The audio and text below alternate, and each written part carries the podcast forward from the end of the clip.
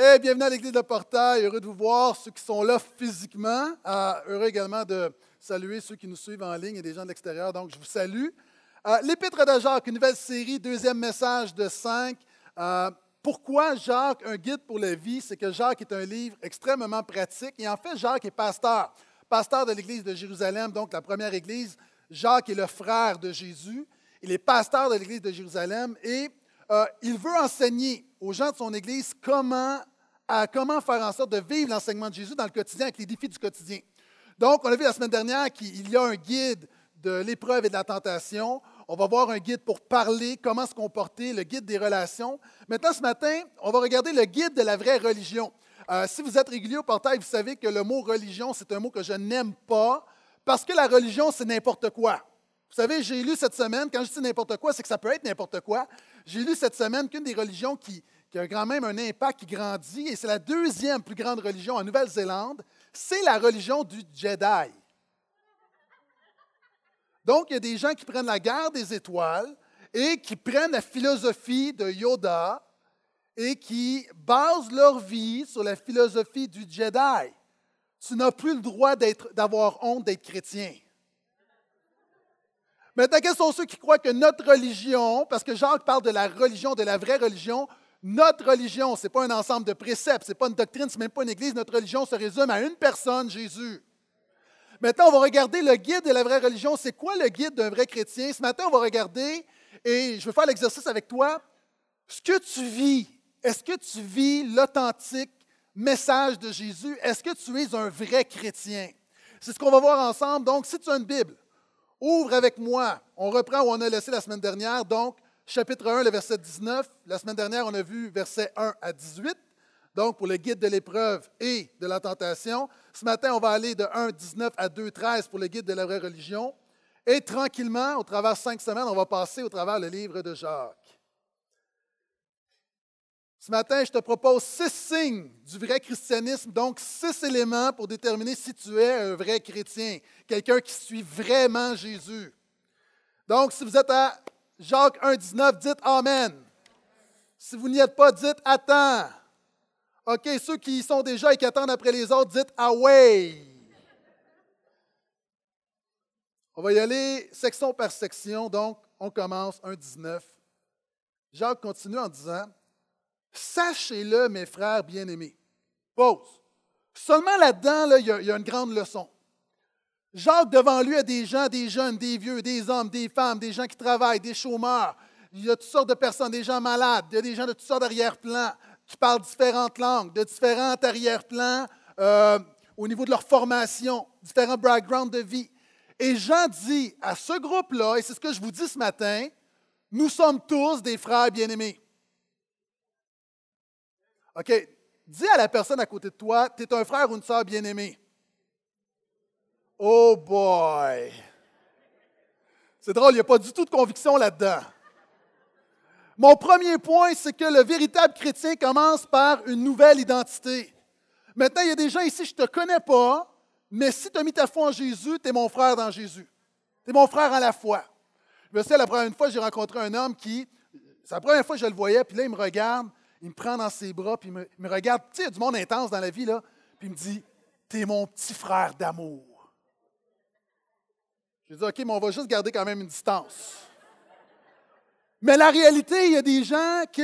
Tout le monde, nous sommes une famille et ça commence par une nouvelle identité. Pourquoi est-ce que nous sommes frères? Jacques a dit précédemment, puis on a terminé avec ce verset-là la semaine dernière. Il parle que Dieu nous a fait naître par une parole de vérité. Et le vrai christianisme commence par ton identité. Pourquoi? Tout le monde ici. OK? Dans notre culture, on te dit tu es bon, tu es capable, tu es fin. C'est pas ça que la Bible dit. La Bible dit tu es pécheur, tu es mort, tu es un rebelle, tu es un enfant de colère. Ça, c'est le problème. La bonne nouvelle, c'est que c'est pour ça que Jésus est mort, pour changer ta nature. La Bible dit que nous étions pécheurs et l'apôtre Paul en parle beaucoup. Nous sommes maintenant en Jésus. Ce soir, nous avons une fête d'automne où on a plein de tinamis. On a à peu près 400 personnes qui vont être déguisées en quelque chose. Cet après-midi, les enfants vont revêtir un personnage. Maintenant, est-ce que ce n'est pas merveilleux de savoir que lorsque tu mets ta foi en Jésus, tu es déguisé en Jésus, tu es en Jésus. Et ça, c'est quelque chose que tu gardes constamment. C'est-à-dire, ce n'est pas un déguisement, ce n'est pas une façade, ça devient ta véritable nature. Il y a une transformation. Des gens disent Moi, je veux m'améliorer, j'aimerais changer certains défauts. J'aimerais dire que le, but, dans ta chair, tu ne peux pas changer des défauts. Ce que tu as besoin, ce n'est pas d'une amélioration, tu as besoin d'une transformation. Même notre culture reconnaît que c'est impossible de changer notre nature. Moi, il y a des choses qui sont embrasseurs que j'aime en moi, mais il y a des choses que j'aime pas. Il y a des défauts que j'aime pas. Et j'ai essayé toute ma vie d'être plus patient. Puis, à un moment donné, je réalise que le changement ne vient pas de l'extérieur, ça me prend un changement de cœur, ça prend un changement intérieur. D'ailleurs, on dit, c'est possible de sortir un gars de la campagne, mais c'est impossible de sortir la campagne d'un gars. C'est possible de sortir un chrétien du péché, que ton environnement soit pas un environnement qui ne glorifie pas Dieu, mais le véritable défi, ce n'est pas de te sortir du péché, c'est de sortir le péché en toi. Quelqu'un a dit, chasser le naturel, il revient au galop. C'est pour ça que Jésus ne vient pas pour chasser le naturel, il vient pour changer, transformer le naturel et faire une œuvre surnaturelle en toi.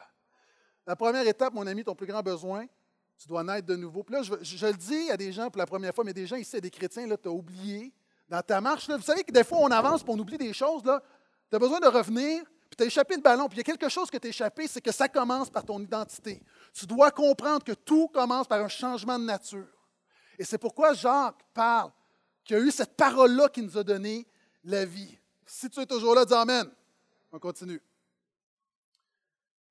que chacun, là, il parle à des hommes et des femmes qui ont une nouvelle nature, qui ont vécu quelque chose à l'intérieur, maintenant il va parler de l'extérieur. Écoute-moi bien. Que chacun soit prompt à écouter, lent à parler, lent à parler, lent à la colère, car la colère de l'homme n'accomplit pas la justice de Dieu. Et aussi, rejetant toute saleté et tout débordement de malfaisance, accueillez avec douceur la parole qui était plantée en vous et qui peut vous sauver. La deuxième marque d'un vrai chrétien. La première étape, c'est l'identité. La deuxième, ça s'appelle la sainteté. Le mot n'est pas dans l'épître de Jacques, n'est pas dans ce texte-là, mais c'est le concept qui est représenté ici. La Bible dit qu'à un moment donné, quand tu es transformé, tu as un changement de nature, tu devrais expérimenter un changement de caractère. Il y a du monde ici, tu es chrétien, tu dis j'ai mauvais caractère. Ça, là, c'est que tu ne connais pas la puissance de Jésus. Parce qu'un mauvais caractère qui entre les mains de Jésus, ça devient un bon caractère. Sinon, c'est que tu n'as pas compris la puissance transformatrice de l'œuvre du Saint-Esprit dans ta vie. Et ici, Jacques nous dit, voyez-vous, quand vous avez cette nouvelle identité, vous devez avoir ce nouveau caractère qu'on appelle la sainteté. C'est intéressant parce que l'apôtre Paul écrit, par exemple, souvent commence ses lettres en disant à ceux qui sont saints. Puis quand tu lis l'Église, quand tu te compte dans l'Église de Corinthe, entre autres, tu te rends compte que les gens sont tout croches, il y a des péchés sexuels, il y a des, les gens ne sont pas intègres, il y a de la chicane. Et Paul les appelle saints. Pourquoi? Paul n'est pas en train de dire qu'ils sont parfaits. Paul dit, mes amis, il est temps que vous marchiez selon votre nouvelle identité qui est le fait que vous êtes saints. Moi, une des choses qui m'a surpris la première fois que je suis rentré dans une église comme celle-ci, c'est que c'était très dépouillé. Je m'attendais à avoir des statues de saints. Moi, j'avais été habitué dans mon, dans mon arrière-plan catholique qu'on prie les saints. Et là, j'ai compris que le but de la Bible, ce n'est pas que tu pries les saints, c'est que les saints prient. Ça, c'était bon, là. Je le disais, puis je trouvais ça bon. Ce n'était même pas dans mes notes. La réalité, tu es les saints. Nous formons des saints. Nous formons des saints. Et quand on regarde, l'apôtre Paul dit, maintenant, c'est important que tu commences à marcher selon ta nature. Et là, il donne des traits de caractère très, très, très clairs. Avant de donner des traits de caractère, je vais juste expliquer la différence entre la moralité et la sainteté. Vous savez, tu n'as pas besoin d'être chrétien pour être fidèle, intègre, bon et généreux. Est-ce qu'on s'entend qu'il y a des gens qui sont sans Jésus qui ont ces caractéristiques-là? Ça s'appelle la moralité. Maintenant, souvent, on confond la moralité et la sainteté. Vous savez, moi, je dénonce beaucoup le moralisme. C'est quoi? C'est des gens qui, parce qu'ils sont moraux, ça leur donne la sécurité qu'ils sont de bons croyants. Parce qu'à un moment donné, tu n'as même pas besoin de Jésus et tu peux être quelqu'un de moral. Ce que je dis, la moralité est vraiment importante. Ce que je dis, c'est que la moralité, le but du christianisme, ce n'est pas de nous donner un code moral. Le but du christianisme, c'est de changer ton cœur et ça produit la moralité, ça produit l'éthique, ça produit la sainteté. La différence entre la moralité et la sainteté, c'est la, est-ce que vous me permettez de parler québécois? C'est la même différence entre un bicycle à pédale et un bicycle à gaz. C'est les deux, c'est un bicycle, les deux, c'est un moyen pour de transport, mais il y en a un que tu pédales pas mal plus. Maintenant, la réalité, c'est que c'est possible. La moralité, c'est par tes efforts, par tes efforts, par tes efforts, par tes efforts. Mais la sainteté, c'est que l'essence, ce qui fait la différence, c'est l'œuvre du Saint-Esprit. Et tout à coup, il y a des choses qui changent dans ta vie, pas parce que tu mets plein d'efforts, plein d'efforts, plein d'efforts, c'est parce que c'est le fruit du Saint-Esprit en toi. Maintenant, des gens, si tu as besoin de comprendre, première étape, nouvelle identité, mais tu as besoin de comprendre que Dieu t'appelle saint, te demande de marcher dans la sainteté, que ton action soit conforme à l'appel qui est sur ta vie. Dis un dernier Amen pour encourager le pasteur, s'il te plaît. Et là, regardez ce qu'il dit. Il dit, premièrement, un vrai chrétien devrait apprendre à écouter. Si je vais dire quelque chose, ce n'est pas profond, mais c'est tellement vrai. Tu as deux oreilles, une bouche. Tu devrais écouter deux fois plus que tu parles. La réalité, souvent de fois, les chrétiens, on est tellement habitués à avoir la réponse que nous-mêmes, on n'écoute plus ce que Dieu nous demande. Jacques dit, soyez prompt à écouter, soyez attentifs, non seulement à la parole de Dieu, mais soyez attentifs à la voix du Saint-Esprit, soyez prompt à écouter. Deuxième chose, le vrai chrétien devrait apprendre à se taire. Eh, ça, c'est raide, ça. Il écrit à son église, puis il dit Hey, gang, taisez-vous un peu, là. Pourquoi? OK, on est dans une génération d'opinion. Tout le monde dit ce qu'il pense sur Twitter, sur Facebook, puis des fois, on s'en balance complètement. On est dans une génération où, là, les chrétiens, nous qui avons la parole de Dieu, on se sent obligés d'avoir une opinion sur tout. Puis souvent même, ce que Jacques, moi je pense que Jacques avait des gens, il y avait un problème dans son église parce que les gens parlaient, parlaient, parlaient, puis ça critiquait, puis ça chialait, puis il y avait toutes sortes de choses. Et les gens parlent beaucoup des paroles. Et le point ici, c'est que les proverbes nous disent que plus dans l'abondance des paroles, il y a un risque de péché. Il y a des chrétiens qui, ton plus grand défi, c'est d'apprendre à contrôler ta langue. Pourquoi? Parce que tu viens à l'Église, tu adores Dieu, tu pries, tu dis que Dieu te bénisse, mais par cette même langue qui bénit, tu maudis en critiquant, en chialant, en parlant dans le dos des gens autour de toi. Et Jacques dit ça, Peut-être c'est juste un problème il y a 2000 ans, peut-être c'est plus, euh, c'est pas pertinent aujourd'hui, là. Moi, je pense pas. Jacques dit, soyez, soyez lents à parler. J'ai lu une citation de Cyrano de Bergerac qui va très bien avec le verset. Il y a beaucoup de gens dont la facilité de parler vient de l'impuissance de se taire.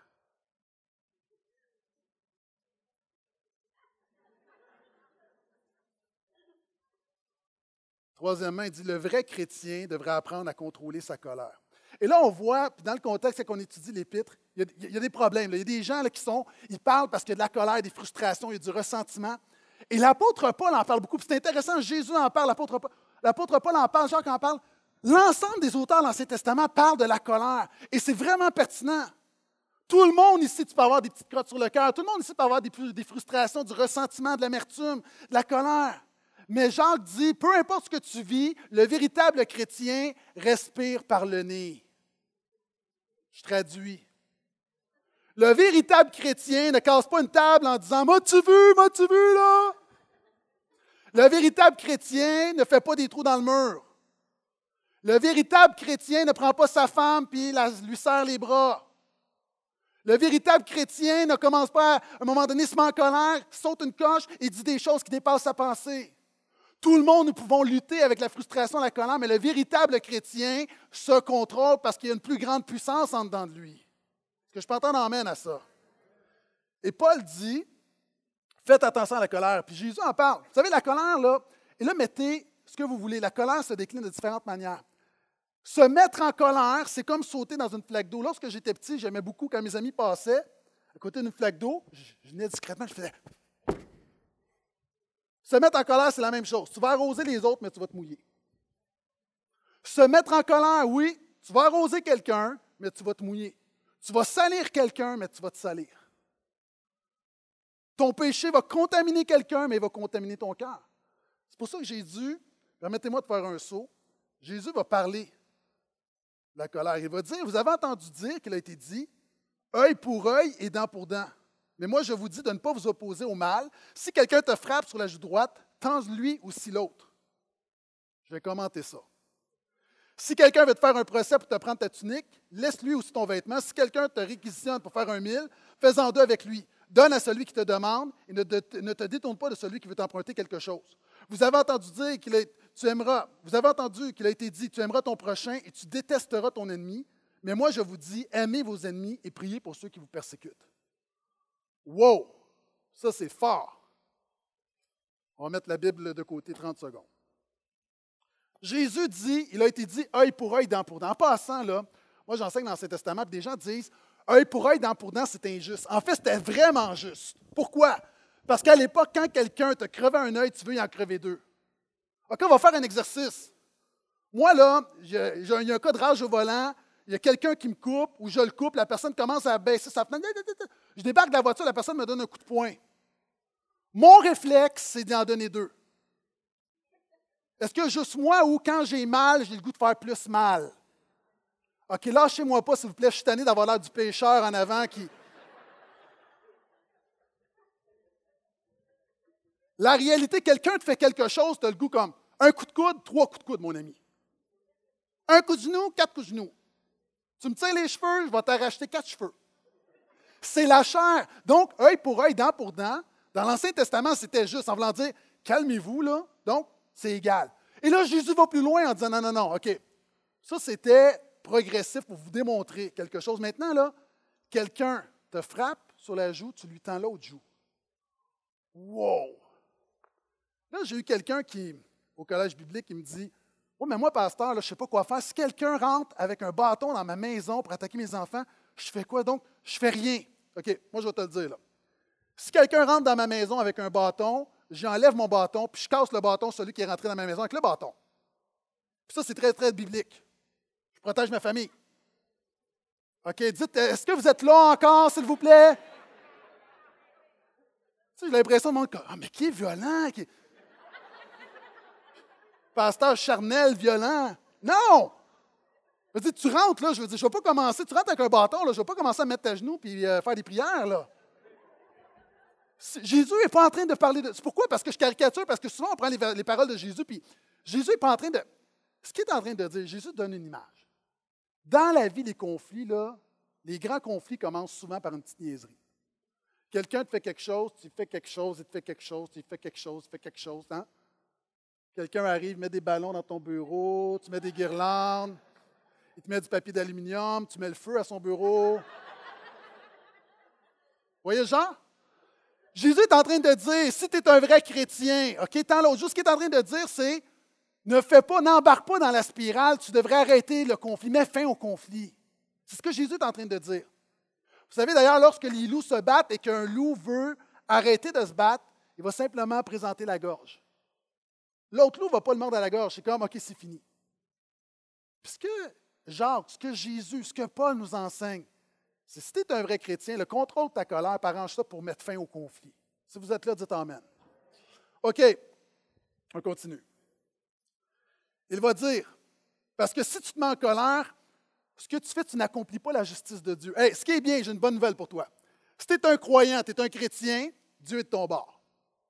Et Dieu dit, à moi la vengeance, à moi la rétribution. Ça, ça veut dire que si quelqu'un te fait une injustice, mets-toi pas en colère, laisse entre les mains de Dieu. Quand tu te mets en colère, quand tu veux régler les cas par toi-même, c'est comme si tu manques de foi. Tu ne fais pas confiance que Dieu est un parfait juge. Maintenant, laisse entre les mains de Dieu. Laisse entre les mains de Dieu. Et regardez, Jacques continue en disant Rejetez toute saleté et débordement de malfaisance. Il y a des choses dans la vie chrétienne que tu dois, pas juste un peu dealer, contrôler, tu dois rejeter. Cette semaine, j'ai fait vider ma fausse sceptique à la maison. Fausse sceptique, ça te coûte 200 dollars pour vider quelque chose qui est. c'est ça. On s'entend, là, ça fait mal au cœur. Tu payes pour quelque chose comme, voyons, la chose la plus futile du monde, tu payes 200 pièces pour ça. Mais pourquoi est-ce que c'est important? Parce que si tu ne le fais pas, ça va rentrer dans la maison. Ici, il y a des gens, là, il serait temps que tu vides ta fausse sceptique. Il serait temps que tu vides ton cœur devant le Seigneur parce que tu as de l'amertume, tu as de la colère, tu gardes du péché, tu as de la rancœur, tu luttes avec plein de choses. Et à un moment donné, tu ne t'en rends pas compte, mais la Bible dit que ça va avoir un déversement. À un moment donné, ça va, revenir, puis ça va contaminer tous les domaines de ta vie. Une fausse sceptique que tu ne vides pas, à un moment donné, tu vas te ramasser avec quelque chose de désagréable dans le sous-sol. Ça va sentir partout. Il y a du monde ici, un petit péché que tu gardes, que tu refuses de déverser devant le Seigneur, ça va contaminer toute ta vie. Si vous êtes là, dites Amen, s'il vous plaît. Et regardez ce qu'il dit. Rejetez toute saleté et débordement de malfaisance. Accueillez avec douceur la parole qui était plantée en vous. OK, les gars, on va se parler là. Moi, il y a un mot là-dedans que j'ai de la difficulté, c'est le mot douceur. La Bible, je sais qu'un des fruits de l'esprit, c'est la douceur. Puis, je ne veux pas faire, je veux pas jouer le macho, mais la douceur, j'ai la difficulté de voir ce qu'il y a de puissant dans la douceur. Et ici, Jacques dit, si vraiment tu veux, tu veux avoir un caractère, tu veux laisser la sainteté de Jésus en toi, il y a des affaires qu'il faut que tu rejettes, puis il y a des choses qu'il faut juste que tu laisses la grâce de Dieu. Tu dois laisser Dieu agir dans ta vie. Maintenant, il y a des gars ici, la douceur, ce n'est pas ce pourquoi vous priez à chaque matin. As-tu des gars qui disent Seigneur, rends-moi doux aujourd'hui? Peut-être. Si tu fais des trous dans le mur, tu as besoin de prier la douceur, mon ami. Mais moi, ce n'est pas une requête de prière, mais en même temps, les gars, quand vous lavez votre nouvelle voiture, là, vous y allez doucement. Votre nouvelle scie, votre nouvelle télévision plasma, vous y allez tout doux. Pourquoi vous en prenez soin? Ce que Jacques dit, hommes et femmes, prends soin de l'œuvre de Dieu dans ton cœur. Prends soin, laisse la grâce de Dieu, mais prends soin. C'est-à-dire, enlève ce que tu dois enlever et permets à Dieu de faire son œuvre en toi. Donc, Jacques parle de sainteté. On continue, versets 22 à 25. Ah, ce point-là, je l'aime. Il dit, mettez la parole en pratique, ne vous contentez pas de l'écouter en vous abusant vous-même. En effet, si quelqu'un écoute la parole et ne la met pas en pratique, il est semblable à un homme qui regarde dans un miroir son visage naturel et qui, après s'être regardé, s'en va et oublie aussitôt comment il était. Mais celui qui a plongé les regards dans la loi parfaite, la loi de la liberté, et qui demeure, non pas en l'écoutant pour oublier, mais en mettant en pratique, en faisant œuvre, celui-là sera heureux dans sa pratique même. Jacques arrive à une troisième étape. Il dit, OK, tu as ton identité. Ça va façonner, ça va amener la sainteté, mais ça doit se traduire par une activité. C'est-à-dire un changement de nature qui façonne ton caractère, ça devrait influencer ton comportement. Ici, il parle de la Bible, il parle de l'Évangile. Il parle du fait, le message que Jésus est mort pour toi, non seulement pour te pardonner, mais pour venir habiter en toi, pour te donner la vie éternelle. Il parle de l'Évangile de la grâce qui transforme ta nature, qui pardonne tes péchés, qui change littéralement ta vie. Il dit ça, là, une des fonctions de l'Évangile que tu retrouves dans la parole de Dieu dans la Bible, c'est comme un miroir. Et la première fonction de la Bible, c'est pas de te dire que tu es fin, tu es beau, tu sens bon, tu es capable, c'est de te dire que tu es pécheur, puis tu as besoin de Jésus. Merci pour la personne qui a dit Amen. Parce que si tu veux la guérison, tu dois accepter la maladie. Et là, ici, Jean dit, la Bible, c'est un peu comme un miroir. Vous savez, puis souvent, on est, les chrétiens, on entend des messages le dimanche matin, mais tu es responsable devant Dieu. Est-ce que tu sais que tu te mets une responsabilité quand tu es assis là, tu écoutes la parole de Dieu, tu es responsable d'appliquer ce que tu entends. Quand tu mets un CD de worship, de louange, c'est la parole de Dieu qui est déclarée, tu es responsable d'appliquer ce que tu entends. Quand tu rouvres la Bible le matin, j'espère que tu rouvres la Bible durant la semaine, quand tu lis la parole de Dieu, tu es responsable d'appliquer. La Bible dit qu'on est souvent, on se regarde, puis on ne fait rien. Par exemple, ce matin, tout le monde ici, vous vous êtes regardé dans le miroir, mais est-ce que quelqu'un, quand vous, avez, quand vous êtes sorti du lit, vous êtes sorti du lit, les cheveux tout croches, pas maquillé si vous êtes une fille, vous arrivez, vous voyez, vous dites, on va faire avec. Il n'y a personne, tout le monde, vous avez fait des ajustements ce matin. Je ne crois pas qu'il y a une personne dans ce lieu qui s'est regardé dans le miroir et qui a dit, c'est correct, on va vivre avec ça. Tu te regardes, tu vois, tu dis, ouf. Si vous êtes comme moi, moi, il y a des matins, je me rase, je me peigne, je me regarde dans le miroir et je dis, ça, c'est le mieux que je peux faire aujourd'hui. Vous le dites. Là, je me dis, merci Seigneur, je suis déjà marié, ma femme est liée. Euh, elle poignée avec moi. Non, mais des fois, on se regarde, c'est comme, wow. Mais la Bible, c'est ça, la Bible te dit, mon ami, tu es pécheur, mon ami, tu as besoin de Jésus. Et quelquefois, même la Bible, ça fait mal parce qu'elle te renvoie ton image. Et ce que Jacques nous dit, c'est que souvent de fois, il y a comme l'image, mais on est comme cet homme qui sort du lit, qui se regarde dans le miroir, qui est tout croche, tu as un petit peu de salive de coller ici, puis tu t'en vas au bureau. C'est-à-dire que tu as ton état de pécheur, mais tu fais rien, tu ne pratiques pas la parole de Dieu plusieurs années, je faisais partie d'un groupe. J'ai fait partie d'une troupe de théâtre pendant une semaine. troupe de théâtre chrétienne, c'était, puis j'étais tellement mauvais. Puis, dans, on faisait du théâtre, puis à un moment donné, on s'en va à Fournier, village euh, francophone en Ontario, petit village de à peu près, il y a huit personnes là, puis tu as une place centrale avec une table de, billard, puis c'est l'événement, puis c'est le magasin général, puis c'est le restaurant, puis c'est la buanderie, puis c'est la mairie. Tout est là. Et là, on faisait un spectacle, puis le spectacle, pour, en, théâtre, pour qu'on se voit bien, on avait du rouge à lèvres, puis on avait, les yeux étaient soulignés, avec du mascara, pour euh, de l'effet. À la, à la fin de la pièce de théâtre, je décide d'aller me chercher un café au village, mais j'ai oublié que je suis maquillé. Et là, quand j'arrive, là, tu as tous les fermiers qui sont là. Moi, j'arrive avec mon beau rouge à lèvres, puis. Euh, et là, tout le monde me regardait bizarrement, mais je me suis dit, peut-être je viens de la ville, puis, tu sais. Mais quand je suis retourné, je m'y vu, j'avais tellement honte. la réalité, souvent, on est comme ça, on ne réalise pas, et souvent, on se coupe de la Bible, tu penses que ça va bien ton affaire, mais il serait peut-être temps que tu te regardes, parce que ça va peut-être pas aussi bien que tu penses, mon ami. Et c'est ce que Jacques est en train de dire. Jacques est en train de dire, à un moment donné, pratique la parole, fais des ajustements, parce que la parole te renvoie à ta réalité.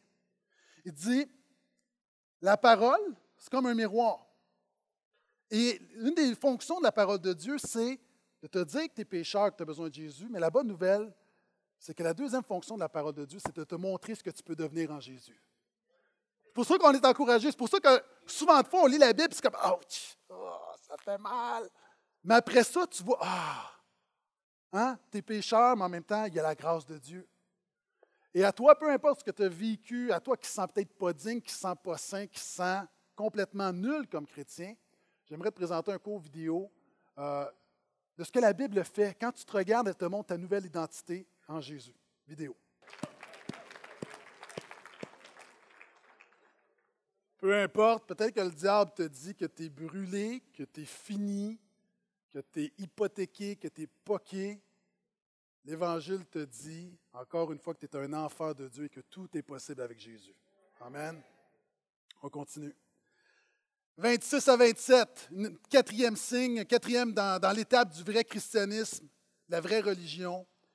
Jacques continue en disant, si quelqu'un se considère comme un homme religieux, qui est, dans le langage de Jacques, un homme religieux, un homme c'est un homme spirituel, c'est un, chrétien, chrétienne qui suit Jésus, c'est un disciple, donc ce n'est pas péjoratif. Il dit, si quelqu'un se considère comme un homme religieux, alors qu'il ne tient pas sa langue en bride, mais qu'il se trompe lui-même, sa religion est futile. Donc, il revient sur ce qu'il a dit. Encore une fois, il parle de sainteté, il parle d'activité. La religion pure et sans souillure devant celui qui est Dieu et Père consiste. Wow! C'est quoi la clé? C'est quoi la vraie religion? C'est quoi le vrai christianisme? Consiste à prendre soin des orphelins et des veuves dans leur détresse et à se garder de toute tâche du monde. Wow! Une capsule ici Voici l'essentiel du christianisme. Le quatrième élément, marque distinctive du chrétien, je dirais, c'est la charité. Et la charité, je l'emploie sciemment, c'est vraiment dans le sens de être sensible aux besoins des gens autour de nous. Il parle de la veuve et de l'orphelin. Évidemment, c'est une catégorie qu'on voit souvent dans la Bible parce que dans les temps bibliques, la veuve et l'orphelin, c'est les gens les plus démunis. Hein, c'est une femme qui a perdu son mari, euh, un enfant qui a perdu son papa, et à l'époque, tu n'as pas d'assistance sociale, tu n'as pas de programme euh, gouvernementaux. Donc, le papa, c'est le pourvoyeur. Et si tu n'as pas de papa, tu es faite. C'est pour ça que des mères étaient en étaient pris pour se prostituer ou pour quémander. Et la veuve et l'orphelin, c'est les gens démunis. Maintenant, pour aujourd'hui, pour le contextualiser, ce que Jacques est en train de nous dire, c'est que si tu es un véritable chrétien, tu devrais prendre soin de ceux qui ont des besoins. Simplement. Et j'ai lu quelque chose qui m'a beaucoup touché euh, cette semaine. Euh, vous savez, on parle de la veuve et de l'orphelin il y a un jeune homme de 15 ans, on peut mettre euh, la photo, s'il vous plaît, qui s'appelle Davian. Cet homme-là, ce jeune homme-là, il n'a jamais vu sa mère. Sa mère a accouché de lui en prison. Aujourd'hui, sa mère est, décédée, c'est une cocaïnomane, euh, lourd casier judiciaire. La seule photo qu'il a vue de sa mère, c'est la, photo de, de prisonnière. Et depuis 15 ans, il se fait trimballer de famille d'accueil en famille d'accueil, en famille d'accueil, en famille d'accueil. Et là, il se dit, moi, là, j'ai 15 ans, j'ai 18 ans, j'ai personne dans la vie, puis je veux être adopté. Savez-vous l'idée qu'il a eue? Il a été demandé à un pasteur en Floride. Il a dit, pasteur, est-ce que je pourrais venir et demander à quelqu'un dans l'église si quelqu'un pouvait m'adopter? Ce qu'il a fait, il est venu, après le message du pasteur, il s'est tenu devant l'église, comme si aujourd'hui je faisais venir un orphelin et il disait, voici, je me présente, euh, je suis tout seul, je veux quelqu'un, est-ce que quelqu'un veut m'adopter? Dieu n'a pas abandonné avec moi, je ne veux pas abandonner. Je suis prêt à prendre n'importe qui, euh, un papa, une maman, blanc, euh, noir, mauve. Euh, c'est ce qu'il a dit. Il dit. Puis là, ce qui, est triste, c'est que le jeune homme dit, tu sais, puis, je veux vraiment, j'ai fait des efforts, j'ai perdu 40 livres cet été, je travaille fort à l'école, puis tu sais, la performance pour. Il veut tellement être adopté. Ça, c'est aujourd'hui dans une église. Un jeune qui se présente et qui dit Moi, là, est-ce que quelqu'un. Mon point est suivant il y a plein de gens autour de nous qui ont besoin de toi. À un niveau ou à un autre. Et la charité, ce n'est pas juste un programme, un ministère à l'Église, c'est dans le quotidien. Moi, je vais vous le dire, là, je vous ouvre mon cœur, vous êtes habitués. Moi, j'ai une faiblesse, c'est un peu ma faiblesse parce que moi, je suis un gars de Montréal. Moi, des itinérants, j'en ai vu à la tonne. Moi, là, j'ai vu du monde, j'ai donné de l'argent, puis après ça, je les ai vus aller sniffer l'argent que je leur ai donné. Puis, et je suis devenu, j'ai perdu ma naïveté. Un de mes problèmes, moi, moi je vous le dis là, moi, il y a des gens, la Bible dit heureux ceux qui ont le cœur pur. Il y a des gens qui sont naïfs. Puis des fois, j'admire ça, cette naïveté-là, parce que moi, je ne l'ai plus. On est à New York, il y a des itinérants partout. Moi, je ne les vois pas là. Ma femme est touchée, on mange la pizza, elle commande une pointe de plus pour le donner à l'itinérant. OK, ça va une fois, là. Là, après ça, on va au McDonald's le lendemain.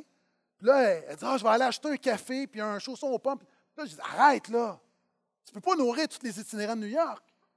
Mais savez-vous quoi? Elle me dit Moi, là, elle dit, je reste à Terrebonne, dans le 450. Elle dit J'en vois pas des itinérants. Puis elle dit Là, Dieu en met sur mon chemin, fait que je vais faire de quoi? Ça, savez-vous, c'était quoi? Là? Ça, c'était le miroir dans ma face.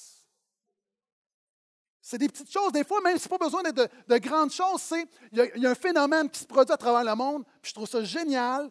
Il y a des gens qui vont dans un café. Ils disent OK, je vais prendre un café pour apporter, j'en prends un en stand-by, un café suspendu. Pourquoi? Parce qu'on se dit, si quelqu'un, par exemple, de démuni ou quelqu'un qui a faim, arrive dans le café, il y a un café qui est déjà payé pour lui. Fait que là, il y a plein de gens qui font ça. Et là, ce qui arrive, par exemple, un sans-abri qui arrive dans ce café-là, qui dit J'ai faim, est-ce que vous avez aujourd'hui des sandwichs en stand-by suspendus? Oui, monsieur, on en a quatre, on vous en donne une avec un café. Est-ce que ce n'est pas génial, ça? Mais ça, c'est quelque chose de concret que tu peux faire dans ton 4-5-0, par exemple.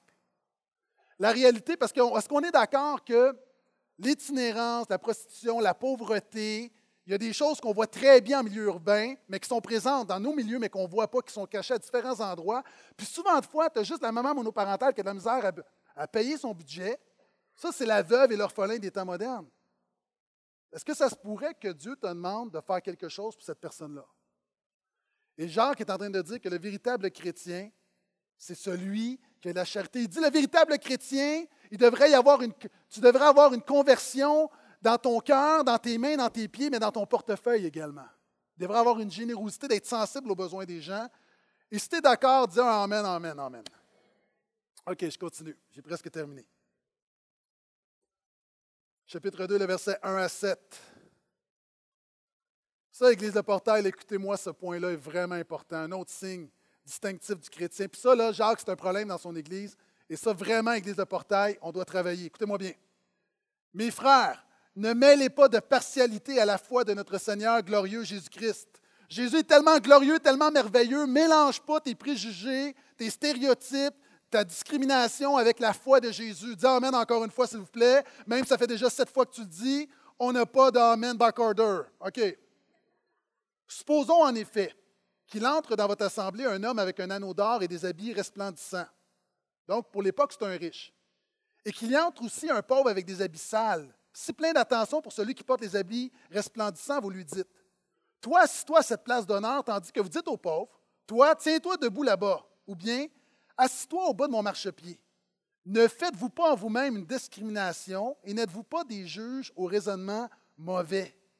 Écoutez, mes frères bien-aimés, Dieu n'a-t-il pas choisi ceux qui sont pauvres du point de vue du monde pour qu'ils soient riches de foi et héritiers du royaume qu'il a promis à ceux qui l'aiment? Et vous, vous avez déshonoré le pauvre. Pourtant, ce sont bien les riches qui vous oppriment et qui vous traînent devant les tribunaux, n'est-ce pas? N'est-ce pas eux qui calomnient le beau nom qui est invoqué sur vous? OK, Jacques parle d'un contexte bien particulier, on va l'appliquer à notre réalité. Il dit, premièrement, le chrétien, c'est bien ta nouvelle identité. Il dit, c'est bien que oui, tu as un caractère de sainteté, c'est correct que tu une activité, que tu as la charité, mais en même temps, un des traits du chrétien, c'est son impartialité. Un chrétien ne traite pas les gens différemment dépendamment de leur beauté, de leur richesse, de leur pouvoir, de leur statut social ou encore de leur race. Un chrétien traite tout le monde égal. Si vous êtes d'accord, dites Amen. il donne l'exemple. Il dit, par exemple, a un homme qui rentre dans votre assemblée, qui est riche, vous allez mieux le traiter que celui qui est pauvre. OK, exemple. Qui est la personnalité publique la plus reconnue au Québec? Céline Dion. OK. Supposons qu'un dimanche matin, Céline vient au portail. Céline arrive avec sa limousine. Il n'y a pas de place dans le fond du stationnement. Et là, Céline dit Ah, j'ai des beaux souliers Prada, je ne veux pas les mettre dans la boue. Et là, tu celui qui travaille dans, dans stationnement, tu lui dis Ah, mais mets-toi la place réservée pour les personnes handicapées, ça va être correct. Et moi, je vous garantis que si vous voyez Céline débarquer d'une limousine pour s'en venir ici, que vous la voyez de loin, il va y avoir huit personnes qui vont se garrocher pour lui ouvrir la porte. Incognito. C'est Céline. Sauf que moi, j'ai vu, par exemple, une mère arriver avec une tralée d'enfants, avec des sacs, il y a des gens qui la voient, mais personne pour lui ouvrir la porte. Et là, Céline arrive. Et là, vous dites, Hey, Céline, voudrais-tu un petit café? Je vais aller te le chercher. Et là, vous allez, Hey, service plus, est-ce qu'on est d'accord? Céline est dans la place. Et là, il y a des gens ici, tu mets ta Bible à côté de toi parce que tu ne veux pas que quelqu'un s'assoie à côté de toi. Et là, Céline arrive pendant la louange. Puis là, il n'y a plus de place. Mais là, quand tu vois Céline, tu vas enlever ta Bible et dire Hey, Céline, il y a de la place. Tu sais, un, comme un service plus. Et là, à la fin, pendant la louange, pendant mon message, vous n'allez même pas m'écouter parce que vous allez penser à une stratégie pour vous lancer sur Céline avant tout le monde. Puis là, à la fin, c'est comme oh, je peux avoir une photo, Céline, je peux avoir un autographe. Puis, c'est correct. Le problème, c'est pas de faire un service plus à Céline. Le problème, c'est que la maman monoparentale qui est débordée, qui arrive en saut de jogging avec les cheveux gras, on ne va pas lui donner le même traitement. Le problème, ce n'est pas le traitement plus à Céline. Le problème, c'est qu'on ne le fait pas pour tout le monde. Est-ce que Jacques est en train de dire, vous êtes de mauvais juges parce que vous jugez selon la culture, alors que vous devriez savoir que quelquefois, le pauvre de ce monde qui a sa foi en Jésus est beaucoup plus riche que la personnalité qui a le succès et la fortune, mais qui vit une pauvreté spirituelle dans son cœur? Est-ce que Jacques est en train de dire, vous ne devriez pas juger selon le standard de notre culture et de notre monde, vous devriez fonctionner selon les lois du royaume de Dieu? C'est pourquoi on parle d'impartialité. Je continue. 8 à 13. Sans doute, si vous accomplissez la loi royale selon l'Écriture, tu aimeras ton prochain comme toi-même, vous faites bien. Mais si vous montrez de la partialité, vous commettez un péché et vous êtes convaincu de transgression par la loi. En effet, Quiconque observe toute la loi, mais trébuche sur un seul point, devient entièrement coupable. Car celui qui a dit ne commets pas d'adultère a dit aussi ne commets pas de meurtre. Si donc tu ne commets pas d'adultère, mais que tu commettes un meurtre, tu deviens transgresseur de la loi. Et sa conclusion, c'est parlez et agissez comme des gens qui vont être jugés d'après une loi de liberté. Car le juge, hey, ce verset-là, là, je l'aime tellement. Car le jugement est sans compassion pour qui ne montre pas de compassion. La compassion triomphe du jugement. Dernière étape des marques du vrai chrétien, ça se termine dans la liberté. Et il ne parle pas de n'importe quelle liberté. Il dit, vous allez être jugé selon la loi de la liberté. Vous savez, dans la Bible, il y a plusieurs lois, mais la loi de la liberté, c'est quoi? Petite image pour l'illustrer. Est-ce qu'on peut mettre l'image du cheval, s'il vous plaît? Souvent, les limites qui nous sont imposées dans la vie sont plus mentales que physiques. En fait, le problème, l'Église de Jacques est liée avec la pensée humaine. Elle est liée avec la pensée de sa culture, avec les valeurs, les standards de son monde. Et Jacques est en train de dire, vous avez été libérés. C'est pourquoi dans Romains 12, 2, l'apôtre Paul dit, ne vous conformez pas au monde présent, soyez transformés par le renouvellement de l'intelligence. Et ta prière devrait être, Seigneur, apprends-moi à penser comme toi tu penses, pas comme mon monde pense. Apprends-moi à avoir une échelle de valeur qui reflète celle de Jésus et non pas celle de ma société. Et Jacques est en train de dire, vous avez été libérés de cette manière de penser. Vous avez été libérés de la discrimination, libérés du racisme, libérés de cette vie stérile sans Jésus, libérés de marcher par votre propre désir, par votre convoitise, par votre chair. Vous avez été libérés de tout ça. Maintenant, vivez comme des hommes et des femmes qui sont libres. il dit quelque chose de vraiment frappant. Il dit, parce que celui qui ne montre pas la compassion, dans tous les cas que j'ai mentionnés, et beaucoup plus, tu te comportes comme quelqu'un qui est sans Jésus. Et si tu juges les autres sans Jésus, la Bible dit que Dieu va te juger de la même manière que tu juges les autres. Mais que si ton premier réflexe, au lieu de critiquer, chialer, rejeter, discriminer, bavasser, nomme-le. Si ton premier réflexe de manifester la compassion, la Bible dit que la compassion triomphe du jugement. Non seulement ça brise le jugement de Dieu sur ta vie, il y a quelque chose de terrible là-dedans. Il y a des chrétiens, là, en jugeant les autres, tu amènes le jugement de Dieu sur ta vie. Je n'ai pas dit ça souvent, là. Dans les relations, en jugeant les autres, tu amènes le jugement de Dieu sur ta vie. C'est ce que Jésus va dire. Jacques le reprend. Mais dit, lorsqu'on manifeste la compassion, on, brise le jugement. Et moi, ce que ma prière, c'est, Église de portail, j'aimerais qu'on soit reconnu comme étant une Église de compassion. Église qui fait grâce, une Église qui brise le jugement. Est-ce que je peux entendre amène à ça? Et je vais terminer avec un court vidéo qui résume mon message, qui résume le message de Jacques, qui parle d'identité, qui parle en quelque sorte même de sainteté, de caractère, qui parle de pratiquer la parole, qui parle de générosité, qui parle de charité, qui parle de liberté, justement, de ne pas marcher selon le standard de ce monde. Ce n'est pas un vidéo chrétien, mais ce vidéo, selon moi, résume le véritable christianisme, la vraie religion présentée par Jacques. Vidéo. Wow.